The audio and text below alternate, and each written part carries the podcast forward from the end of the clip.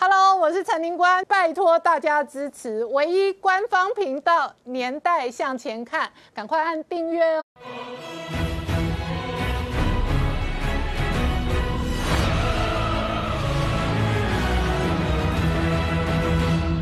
年代向前看，向前看年代。大家好，我是林官，欢迎我们忠实观众跟粉丝朋友扫描 QR Code 订阅《年代向前看》YouTube 官方频道。我们订阅突破七十三万人哦。美国的总统大选最后关键六十三天，川普不是在跟拜登对决，他是在跟中国打选战。然而同一时间哦，这个昨天晚上事实上 AIT 解密了六项相关的这一个哦对台保证的电报，而且美国助理国务卿哦这个史达伟直接哦公开批评。北京扭曲事实，所以呢，A I T 希望这一次可以还原事实。而就在美台各式各样军事联盟合作对抗中国的同时呢，事实上呢，中国内部也造成庞大的政治的压力。中国官媒直接呛虾，美军如果直接从台湾起降或者驻台的话，那台海就直接开战。那就在这个时间点，捷克议长的专机抵达台湾的同时呢，共机其实逼近这一台专机不。到八十公里哦，那解放军这么嚣张、这么挑衅的同时呢，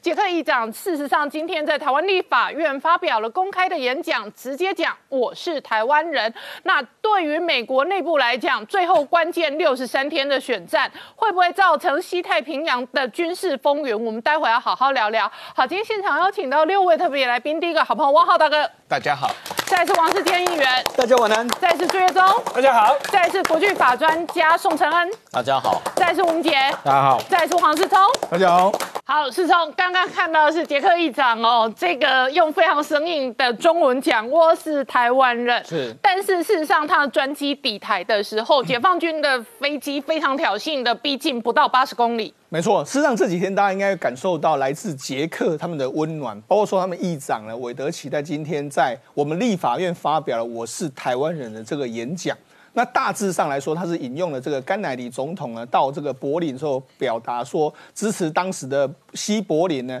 对抗所谓共产主义还有压迫主义的时候，他就说了我是柏林人这样一句话，他用这样来。表示对台湾在对抗共产主义还有压迫主义里面的努力，所以他用这一句话，相信很多人都会觉得非常感动。那除了他讲的这句话之外，他昨天呢在正大演讲的时候，他也讲了另外一句话，他非常感谢台湾的这个太阳花学运还有年轻人这么重视这些运动。那因为为什么？因为事实上这几年的捷克也是面临到一样的局面，他们也面临到来自中国大陆的，包括说来自中国大陆的这个挑衅，还有这个打压，包括说中国大陆在那边有很多“一带一路”的。工程等等，他们也很担心他们的国家会被中国大陆所掌控，所以这几年捷克才会掀起了所谓一股民间的这个反中浪潮。那跟台湾的其实背景是相当相当的类似的。好，那他讲了这些话之后呢？你想中国大陆会没有什么反应吗？中国大陆当然有反应。中国大陆一开始的时候就对这个的这个所谓的韦德起他们来台湾访问的时候，表达非常严正的抗议。甚至在这几天的时候，大家可以看到越来越多的消息，他们的这个专机呢要飞到台湾的时候呢。共机啊，居然就在旁边。嗯。共机居然接近到不到他，毕竟他们不到八十公里的这个位置，也就是说，在我们西南防空识别区这个附近的这个位置。那甚至呢，这几天他们来台湾访问的时候，共机还是常常一直来台湾这边绕来绕去，意是什么？挑衅的意味当然非常浓厚嘛。甚至今天的时候呢，今天的这个上午的九点五十几分到十一点的时候，他们甚至又飞到我们这附近来，大概约莫是四千公尺的高度，那我们马上就把它驱离掉了。那那。除了攻击来这边挑衅之外，你看美美国的军方，美国军方这几天的话，昨天不是我们又说有一艘美国的军舰呢驶入这个台湾海峡，所以你看到其实因为这个捷克议长来台湾访问来说的话，中美之间各有动作来表达他们的立场。那除了这个之外，这个。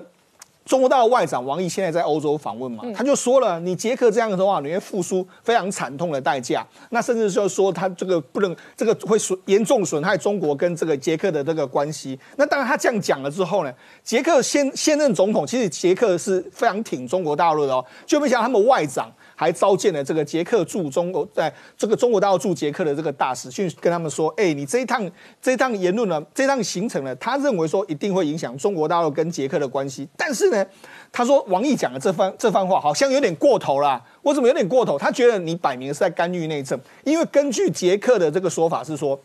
我们当初跟你建教授签的这个公报里面来说，我们是的确有一中承认一中原则，但是一中原则的解释权由我们来诠释。嗯，另外第二个就是说，我们的公报里面或者我们跟你的关系里面，从来没有限制说我们什么官员不能去访台啊，没有这种规定啊。那我们只是只是说我们的议长去访台之后，你就提出这样的抗议，这好像有点不合理。所以某种程度来说，即使是这么轻中的捷克的政府来说，他还是对王毅表达了某种程度的不满。嗯，好，那除了这个之外，我们可以看到。这几天除了这个我们跟捷克的关系在升温，中国到跳脚之外，另外一个非常重要的消息是，A I T 呢在最近解密了两封这个电报文。那这个电报文都是一九八二年左右的这个电报文。这电报文两两篇呢，一篇是他发给了这个中国大陆还有我们这边，说明所谓的他跟中国大陆所谓的这个这个上海公报的相关的内容。第二封电报文呢，是跟台湾解释所谓的六项承诺、六项保证这个状况。那到到底为什么这个时候要公布这两颗两封这个电报文呢？因为在过去一段时间里面来说，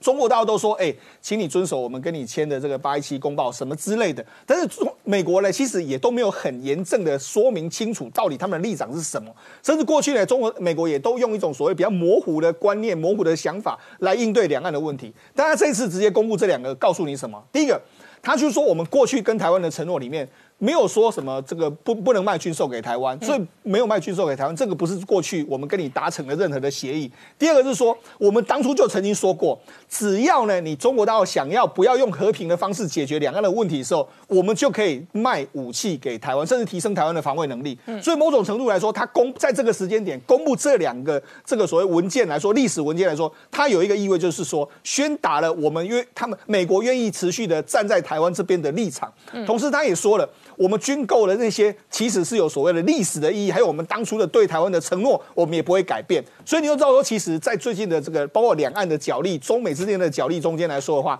台湾在短时间之内获得了美国还有捷克方面的这个支持来说的话，当然以我们短期之。短期间之内来说的话，我们看到这些状况，其实会觉得蛮开心的。好，那我请教一下陈恩哦。事实上，在这一个关键时间点，A I T 直接公告了当年哦，这个美国对台六项保证的这一个解密的历史文件。我昨天晚上在准备，越看越觉得这真是嗯中美关系或台美关系呃非常迷人的一页。在这个时间点公布，真的有特殊的意义。我们必须从整体来看。史达威在这个传统基金会的这个呃视讯中间说呢，我们要跟现在的情况要更新，因为要跟台湾有更紧密的关系，有更深的连结。同样，同时呢，是因为中国有对台湾更深的威胁，所以现在的情况是不断变化。所以在这个情况中间，变化要更新。一九八二年所做的正是这件事情，也就是说，我们必须从它的历史来看。那么，呃，以前过去就是中国在这个中美的关系中间喜欢说“三公报”，“三公报”，美国不喜欢强调“三公报”，嗯，就是因为这个军售公报中间，呃，似乎是损害了台湾的利益，但是从，呃。从最最近解密的，从去年解密的这个雷根备忘录，还有最近解密的这两封电文来说，其实美国花非常多的精神去维护台湾的和平。嗯，然后我们必须从他的过去看，我们在这个所谓美中，就是中国的中哦，他们的关系正常化中间，先是一九七二年的上海公报，那么双方各有所图。中国要什么？中国希望美国呢放弃他的这个所谓台湾不确定论、地位不确定论，然后希望能够接受这个中国的这个一中原则。但是美国只是认知中。中国的一种原则，嗯，但是美国要什么？美国希望说能够关系正常化。嗯，一九七九年的建交其实有三个中国要的：断交、废约，就是废除那个共同防御条约，还有就是撤军。那么都给他了。美国希望要到是中国能够承诺不使用武力，但是他没有。所以就开始了美国念兹在兹的说，是说我跟你建交的前提，嗯是你要用和平的方法来解决台湾的纷争。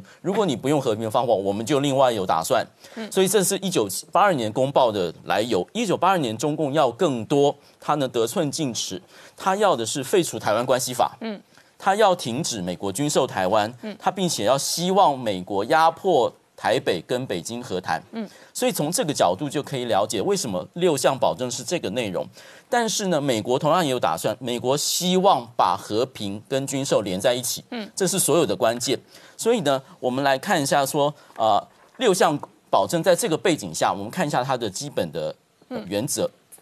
第一个说，美国不会结束对台军售的日期。你希望我结束对台军售，但是我不会给你一个日期，说我到什么时候就不卖军火了。第二个，美国不会改台湾关系法。嗯，第三个，美国呢不会说要军售台湾之前先跟你谈，不会，我们自己会收集你的资料，但是我不会先取得你的同意。美国不会做台湾跟中国之间的调人，我不会压迫台湾跟你谈判。美国啊也没有改变对台湾主权的立场，我对你的只是认知而已，我不承认说你是认为是这样子，我也接受。所以呢，呃，在这样的背景之下，我们就来看一下。新解密去年解密的雷根的备忘录，跟呃最近解密这两封公报。雷根的备忘录总总共呢，就是因为刚刚的背景，中国要压迫美国停止对台湾军售，所以雷根不同意。雷根当时的国务国务卿是海格，是位将军，他呢非常主张说应该要停止对台湾的军售。嗯，但是因为这样子跟雷根意见不合，甚至为了这件事情辞职。那么雷根怎么样把它做成说有一个防卫性的呢？他说呢，八一七公报中间说对台的军售不能无限延期下去。雷根的备忘录就是说我不会终止对台湾的军售，这是我的理解。第二个是说在武器的性能跟数量上呢，你不能超过你在这个我跟你建交之后卖给台湾的武器的性能跟数量。嗯，在这个最近的雷根备忘录就是说呢，你如果要这样子，取决你是不是要和平解决。然后第三个中共要的是说你要减少军售数量，同样你要取决于是不是和平。嗯，那我们来看这刚刚两封这个电报。第一封电报是七月十号，也就是中国跟美国还在谈的时候，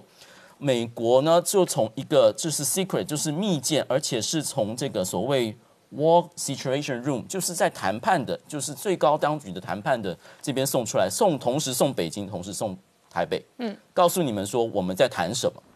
告诉台北说我跟中国在谈什么。而且我跟中国不会谈什么，不会谈什么，就是刚刚的六项保证。嗯，我不会终止跟台湾的军售。同时呢，他也是在这个电报中间说，我会继续卖 F 五一跟 F 一零四战机给你，因为这两个战机是防御性的拦截机，而不是攻击机，我会继续卖给你。同样，他要求说，李杰明，你去跟蒋经国讲，美国的立场真正是这样子。我们跟他谈没错，但是我们不会出卖台湾。我们的。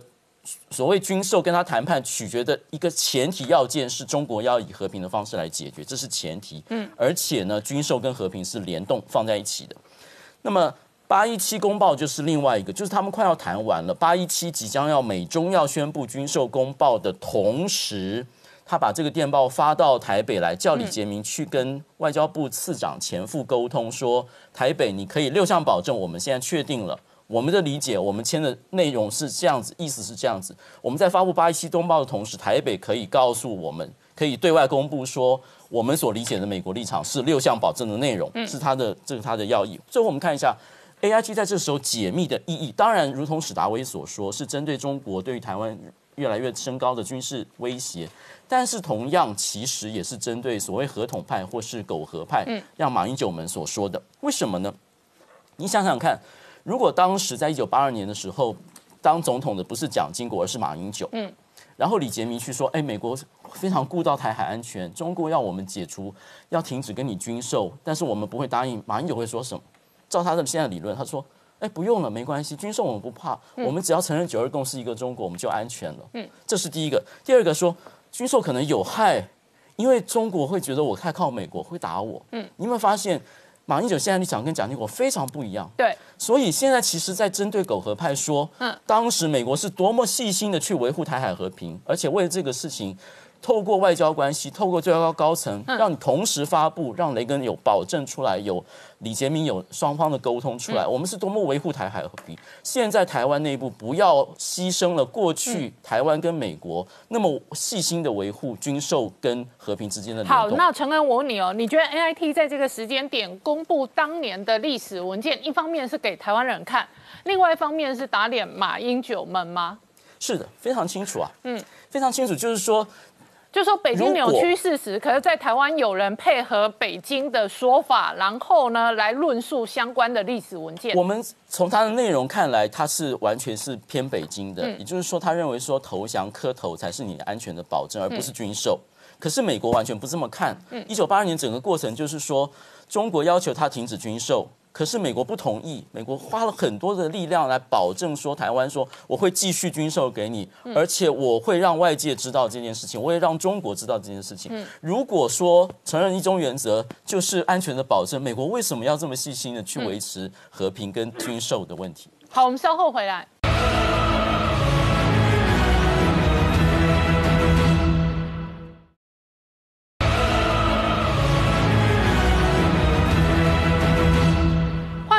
代向前看的节目现场，我们今天聊的是哦，在这一个捷克议长访问台湾的同时呢，解放军的飞机哦一度逼近捷克专机不到八十公里。然而昨天晚上同一时间，A I T 事实上公布了当年的历史文件哦，那回应的是北京扭曲的事实，特别是美国对台六项保证的部分。那王浩大哥，A I T。的这一个时间点做了这样的一个政治的动作，当然跟如今的国际局势以及哦哦自由民主阵营哦争取台湾，乃至于美国在呃国内的总统大选当中，中国仍然是一个核心议题，而台湾牌事实上也是掌权者当中非常在意的一块。对这个呃八一七公报啊，一九八二年八月十七号公布的公报。那里面最核心的一句话就是啊，美国对台湾军售要在质和量上逐渐减少啊，直到最终减，最终这个呃停止对台湾军售。嗯，那这个公报实际上当时是由美国国务卿海格主持的啊，那他是啊担任过这个基辛级呃的副手啊，所以他是。典型的亲中派，在美国政府内部的拥抱熊猫派，所以他当时的主张是通过拉拢中国来打击苏联，主要是这样一个政治啊战略思想出发点。那么，所以他对于邓小平提出的，就在中美建交公中美建交以后，要解决美国对台军售问题。做了比较大的让步啊，这是当时的美国国务卿。但是当时的实际情况是说，雷根总统他是一贯对台湾友好的，嗯，但是他是是一个不太关注细节的人，所以呢，他实际上并没有非常的注重到他的国务卿海格跟中共做了一个比较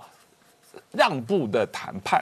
那等到他发现了这个情况的话，就有点已经来不及了，这个谈判已经达成了某种协议了，所以呢，可以说这个啊，美国的公布的这个八一七的六项保证，无论是雷根总统的备忘录，还是美国国务院给啊美国驻台的这个李明杰大使的这个呃电报，所有这些，某种意义上是对于。海格国务卿所签署这个八一七公报的一种补救，就是说他们自己在答应邓小平过头了以后，他们在做一些补救啊，是这样一个情况。但不管怎么样，他这个补救是成功的，因为他让这个呃蒋经国当时可以向台湾民众公开。这个雷根的这六项保证，嗯，这个是在八一七公报第二天，台湾官方就正式公布了，雷根给了蒋经国总统有这么六项保证啊。那这个六项保证，美国政府实际上过去几十年来一直是遵守的，一直是作为美国对台湾关系的一个基石的内容啊。那这里面最重要的一点，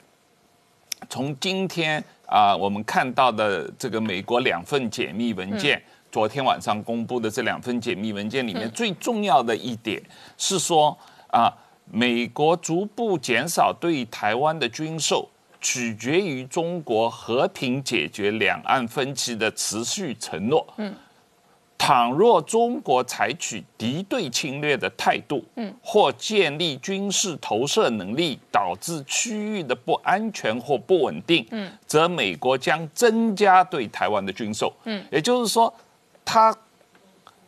不光是可能啊，没有一个呃减少军售的时间表，没有 deadline，而且甚至可能增加对台湾的军售，因为你中国如果是啊对台湾采取敌对的侵略态度，并且是增加你的军事实力来这个破坏两岸的军力平衡，那么导致两岸的这个呃不安全，嗯，呃。美国就会增加对台湾的军售。那过去三十年来，美国实际上是这么做的。实际上，今天美国对台湾的军售远远超过一九八二年那个时候的状况，无论是在质和量上都远远超过了。这关键是因为中共对台湾持续。啊，加以敌视，嗯，持续增加军事压力，持续增加他破坏两岸军力平衡的努力。这几年，特别是川普总统上任以后，这个美台军事合作的全面的呃升级啊，那这里面有三个不同的面向，一个面向就是美国穿越台海。啊，和美国啊进入南海自由航行本质上是一样的，因为美国认为这是他在做自由航行，他认为台海是公海啊，然后这个南海也是公海，所以美国可以做自由航行。那第二一个就是啊，美国对于这个台海的和平和整个台海两岸的军事力量的平衡，啊，有极大的啊。利益啊，这是关系到美国整个印太战略的这个利益。嗯，所以美国这次再拿出这个雷根总统当时的那些电文来说，嗯，如果中共破坏两岸军事平衡、力量平衡，中共加大对台湾的军事压力的话，美国就会提升跟台湾的军事关系。那包括啊，出售更多、更强、更好的武器啊。那第三一个就是。啊，现在啊，美国政府起码是川普共和党明确的把中共中国共产党政权定义为美国全球的头号战略敌人。那这个定义是最近这半年开始明确的，就是呃，他们认为整个美国全球战略来说，第一重要的战略敌人是中共啊。那在这种情况下啊，美国要。加大它在印太的战略联盟啊，包括台湾、包括日本、包括印度、包括越南，所有这些国家，美国都在力挺，都在加强力量。那当然，台湾是这个所有美国印太战略联盟里面最关键的一个角色。那么，呃，我。自己觉得确实是在这个时间点，美国公布这些文件，某种意义上也是在回应啊马英九前一段时间说的啊首战集中战，美国不会来救援台湾啊。实际上就告诉你，美国不光不不不仅会来救援台湾，美国实际上过去三十年一直在救援台湾啊。只要你中共加大军事压力，美国就会。加大它的反应力度。美军实际上某种意义上一直在没有离开过台湾啊，因为通过不同的形式啊，这个呃，实际上美国在呃防卫性的武器、雷达侦探，在各个情报收集，在各个方面跟台湾军方的密切协作，特别是在训练军方和提供武器的训练这方面啊，海空军各个方面都是非常密切的协作的。那么呃。历史上当然也经常有过啊，美军啊有需要经过台湾降落的呃例子啊，所以我我自己是觉得台湾政府应该大力的呃欢迎美军来台湾，并且是特别是开放高雄港啊，让美军来停，因为现在美国军舰呃不太。被欢迎去停香港了。以前美国军舰经常去停香港的啊，所以这个美国军舰可以来停高雄。那按照胡锡进的说法，美国军舰在哪里出现，他就要打的话，当年美国军舰在香港的时候，他也应该派军队去打一打，他也没打。那美国军舰还经常去青岛呢，他也没有打。所以我觉得这个胡锡进的评论实在是对国际政治现实完全不了解的一个人的刺。瞎说啊！所以大家不要对他的话太 太在意，我我他真的是不太值得评论的。但不管怎么样啊，我觉得这个美台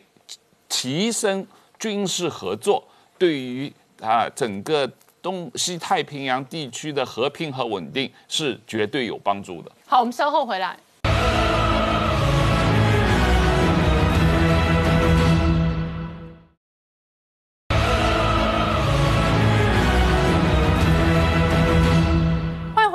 向前看的节目现场，我们今天聊的是中国对台湾的文攻武赫是全方位的。那环球时报每天呛台湾哦，特别是每天扬言台海开战开打。然而同一时间呢，这个国防部事实上哦有了一个全新的报告。那这个报告是解读解放军的军力。那国防部中间这个报告提到，就是说这个中共对台可能用武力这个入侵的一个可能有几种模式哈，大概有四种模式哈。我们简单先讲一下哈。第一个，他讲到说这个呃叫做联合军事威慑，好，第二个叫联合的这个封锁作战，第三个是联合火力打击，最后是联合登岛作战。那这三四种模式里头，事实上国防部讲的非常清楚哈，呃，就是在联合登岛作战的这个部分，目前解放军因为第一个台海天险的问题哈，就是说要跨越台海，第二个就是它的这个两栖登陆载具的能力跟后勤补给各方面能力不足，所以现在目前。哈是没有办法进行这样的作战，但是前三项啊，前三项当然就是他认为说这个台湾要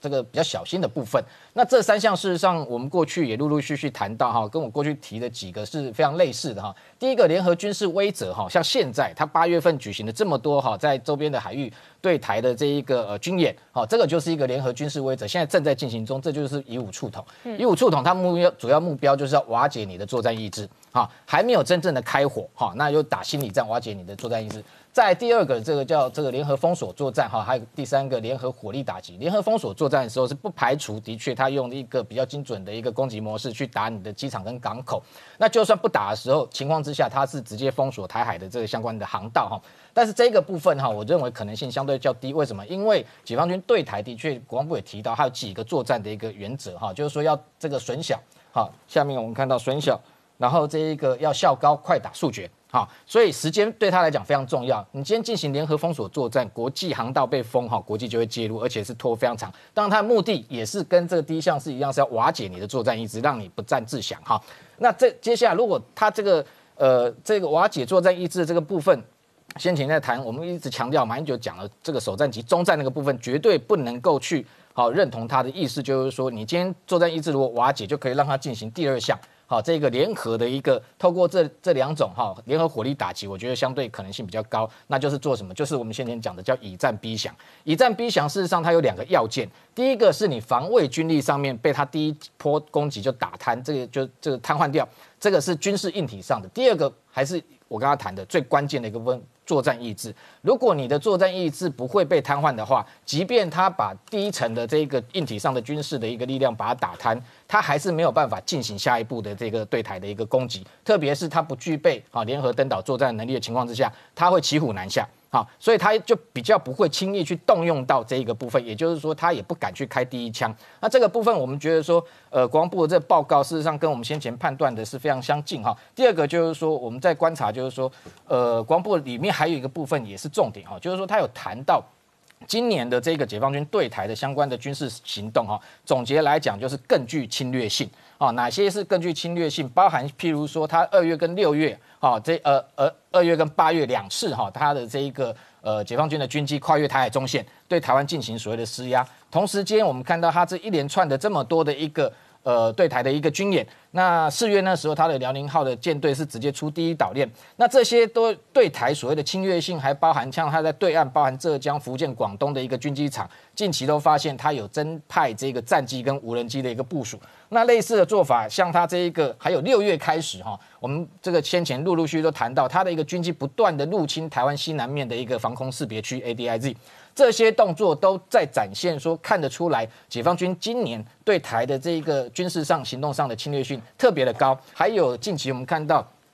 这个美这个这个北京的智库哈，它的那个南海这个呃战略态势感知中心发布的那很奇怪的航机图。说有这个 EP 三一啊的这个电侦机从这个松山机场起飞，然后随后又丢了一个这个 RC 一三五 W，直接从台海横越中央山脉，然后接接下来你就会看到环球时报发了一个社论，然后痛批这一个民进党啊，那只说这个如果哈这个民进党这个呃还是这个呃非常强硬的哈，这个要在这个上面做文章，那特别警告说，如果未来美机美机有疑似飞到台湾的情况之下。解放军就会直接派他的军机飞到台湾上空，目的是什么？他要侦查确认是不是真的有美机入台。如果真的有美机入台，他就会进行所谓的武统的动作。嗯，这一个部分我们要小心，就是说他在进行一个叫做打稻草人的一个战术。嗯，就是说本本来没有这个东西，他弄一个稻草人出来，然后去打那个稻草人，这个目的是什么？就是在画一个红色的底线，画一个红线。那同时告诉台湾跟美国，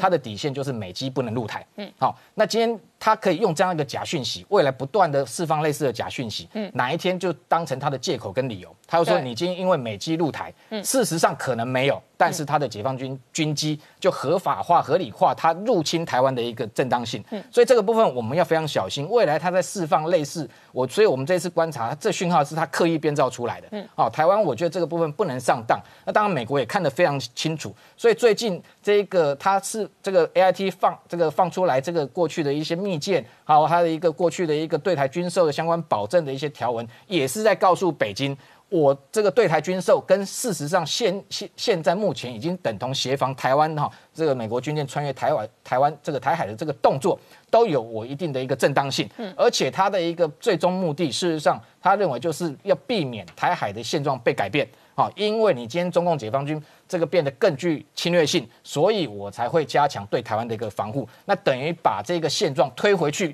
原本过去一个台海相对和平稳定的一个时期，嗯，所以这背后我觉得都有很深的一个战略呃跟这个战术上的一个凿痕。好，世间议员怎么观察？我觉得呃。本有勾栏搞勾栏哎，这次捷克议长来，中共的叫嚣，我觉得是自取其辱，更惹人厌呐。这韦德奇议长昨天来的第一天，在政治大学的演讲，其实蛮令人感动的。他讲到说啊，在二次大战一开始的时候，英法两国放弃了他们捷克，嗯，所以他引用了丘吉尔的话，他说啊，英法。在战争与屈辱之间，选择了屈辱，但是屈辱之后还是要面临战争。嗯，哦，所以这是令人感触非常深的啦。那么，我觉得其实中诶美国这一次释出对台湾的这个六项保证后，这个 sex assurance 时候，其实大家冷静看吼。第一点，他说不会设定终止对台军售日期，不会对第二点不会对台军售议题向中华人民共和国征询意见。这个意思是告诉中共说，你中共不要再错误引用公报。嗯，那么第二点，他也已经很清楚告诉我们台湾的亲中派马英九之流说，美国已经来了。那很清楚的，在这里面这六项保证最重要，我认为第五点，第五点不会改变对于台湾主权的立场，不会改变关于台湾主权的立场。那林官，其实美国跟日本还有欧洲几个重要的国家，他们在当初跟中国建交的时候，在建交公报上面，其实他们预留了伏笔。当时中国写的说。一个中国，台湾就是中国的一部分。美日欧国家他们的用语都是 acknowledge 认知了，他们不是 recognize，他们没有承认，其实就已经留下伏笔。而且我觉得美国这次这么强硬，在军事上展现的这些实力，其实他是很清楚告诉中共。告诉中共的政权当家者说：“对我们自由世界而言，正告你说，首战即终战。”嗯，这句话是我们要告诉你的。说要么就不开打，开打上了擂台就要有个输赢。嗯，那这个输赢很清楚，就是给你中共一个机会，输就是叫你中共政权下台。嗯。其实，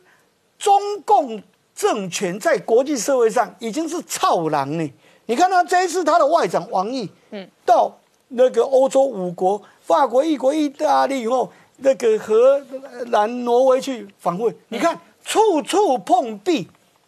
他们中共等于热脸去贴人家的冷屁股。哎，人家要不就不跟他谈，要谈的就是跟他谈香港问题呀，啊，人权问题呀。那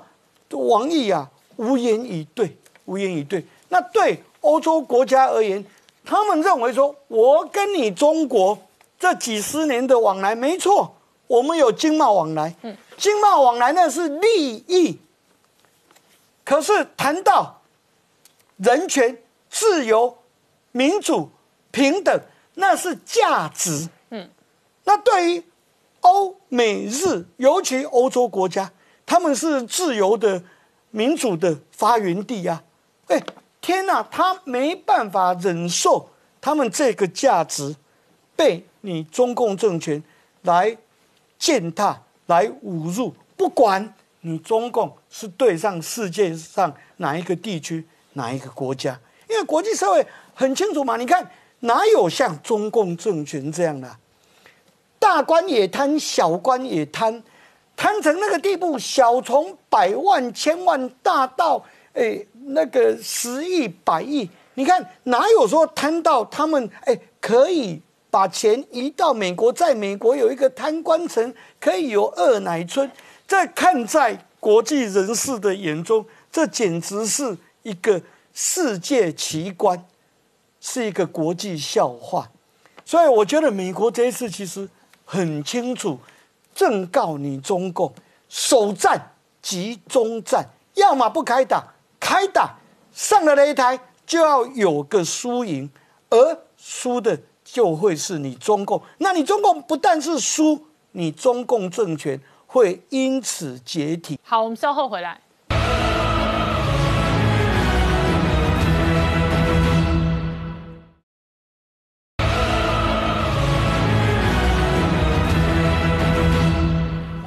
年代向前看的节目现场，我们今天聊的是美中关系恶化的同时，美国总统大选只剩下最后关键两个月。然而呢，川普主要的核心主轴政见都要制造业回美国或者离开中国，这使得全球的这个产业供应链呢，几乎有了一个重组的一个大的世界趋势潮流跟架构。那月中同一时间，中国的内循环跟锁国的经济哦，加上今年的疫情，也使得外界。观察从九二年改革开放以来的中国经济快速成长的红利，显然是告一段落。呃，确实哦，真的是从美洲贸易战开始，再加上今年上半年的疫情的影响哦，所以中国的这些企业，尤其这些上市柜企业，确实受到很大影响。我们就以这几天刚结算完的中国的上市柜企业的财报来看哦，好，那中国大概有将近四千家的上市柜公司，如果以上半年整体的营收来看，大概下滑了两趴多。哈，如果只就营收来看，其实是还好的。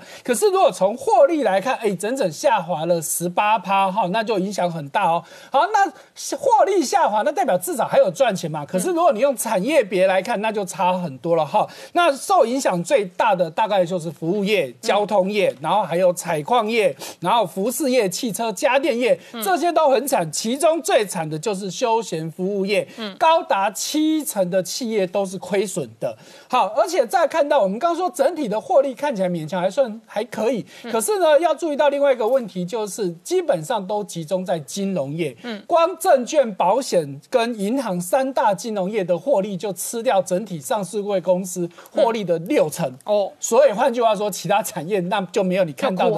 对，就没有那么漂亮。好，那再进一步去看，我们从个别公司来看，以 A 股的公司来看，有二十家，光上半年亏损超过十亿人民币哦，注意说是人民币来计算哦。好，其中最多的三家公司分别。是中石油跟这个内蒙古的这个溪水股份，跟还有这个中石化，也就是说三个最亏钱的有两家都是石化公司，亏多少呢？基本上两百多亿人民币起跳，哇，非常非常的可怕的数字。再看到航空业的巨头哈，包含的国航、东航跟南航，亏损也基本上是八十亿人民币起跳。好，那再看到汽车业，哎，汽车业就稍微好一点，好，营收大概以几大的汽车。包含的上汽、广广汽、东风等等这些大最大的汽车厂呢，营收大概下滑，大概是两成多，获利大概减少四成。那至少获利减少，都告诉你都还有在赚钱。好，那再来还有家电业比较严重的就是格力。好，那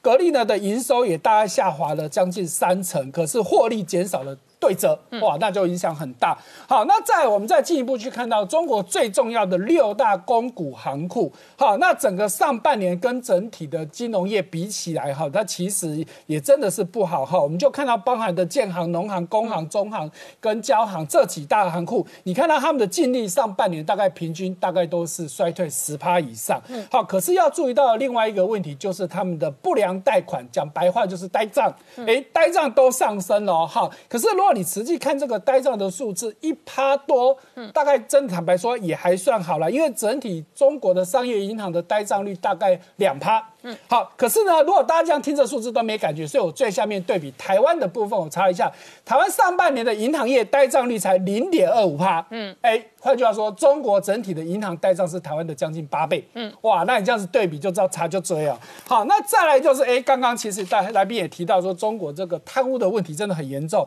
好，最新又一个人被被判刑了，他是谁呢？是中国的人保投控的前总经理、前总裁啊，被。判判刑十三年啊，那他的罪名当然除了贪污之外呢，还包含那个是跟多名女性保持不正当性关系哈啊，反正基本上这些事情基本上不是财就是色嘛，哈，都难免有这些问题。好，那所以说他在被判刑的十三年了，可是你说他贪污的金额有多吗？嗯，哎。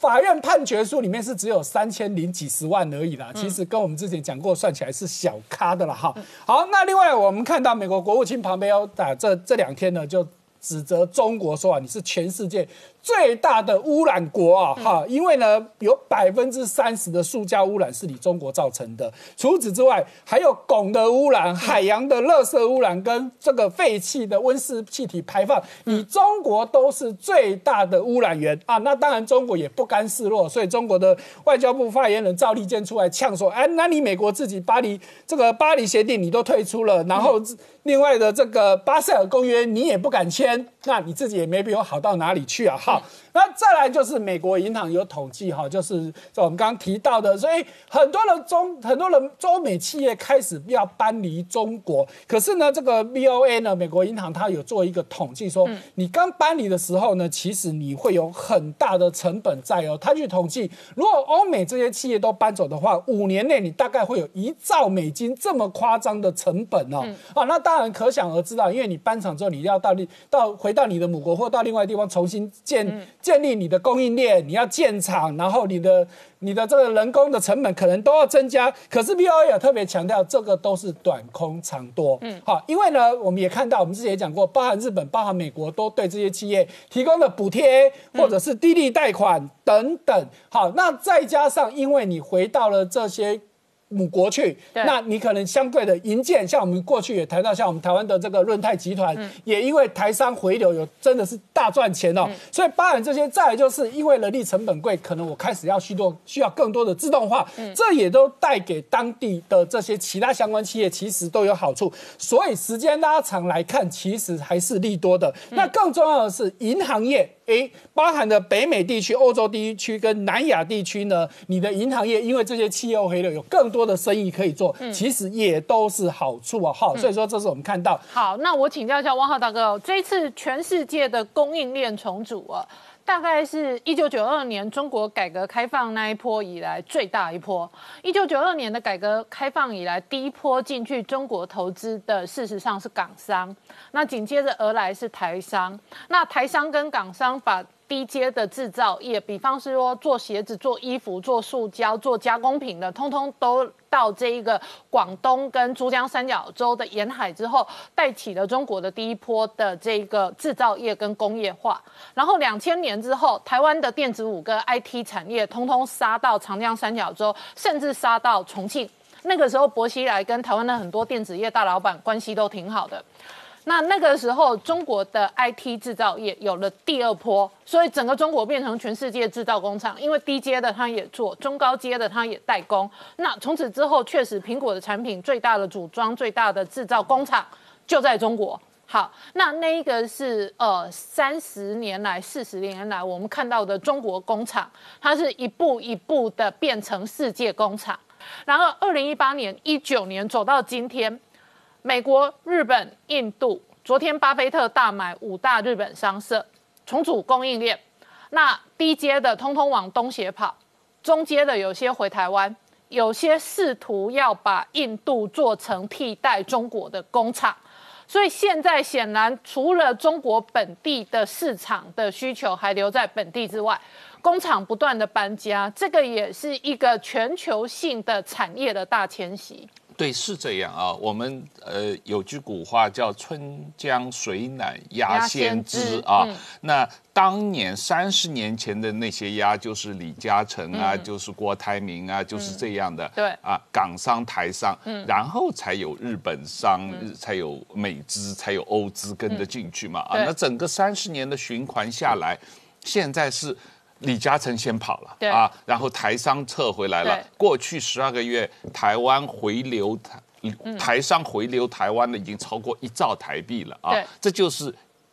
压先知嘛啊！而且最后一波去中国的电子五哥，现在不是回台湾，就是去东协。对啊，去越南也好，去伟创啊，这个富士康都跑。是啊，去越南也好，去印度也好，去印尼也好，大家整个在东南亚的布局就越来越明显，而且速度越来越快嘛啊！这个是不管你中国提出多少优惠政策都不能改变的趋势。哎，不好意思，我观察其他人都有优惠政策。